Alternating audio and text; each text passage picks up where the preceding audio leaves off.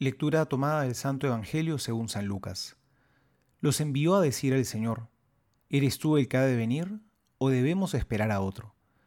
Cuando se presentaron ante él le dijeron, Juan el Bautista nos envía a preguntarte, ¿eres tú el que ha de venir o debemos esperar a otro?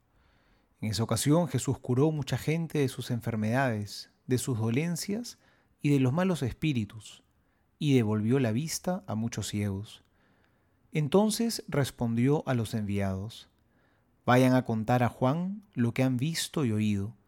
Los ciegos ven, los paralíticos caminan, los leprosos son purificados y los sordos oyen.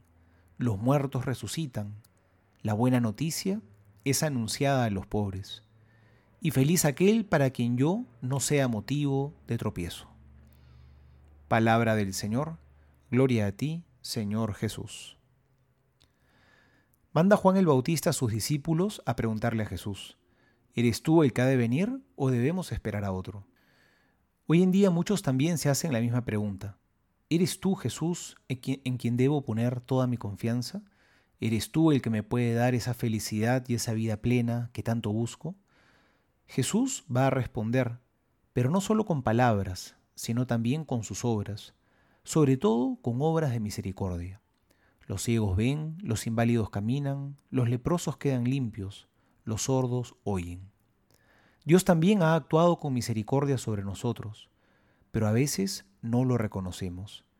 Jesús es el que tenía que venir a darnos una vida plena, y no va a venir otro. Nuestra confianza debe estar puesta en Él.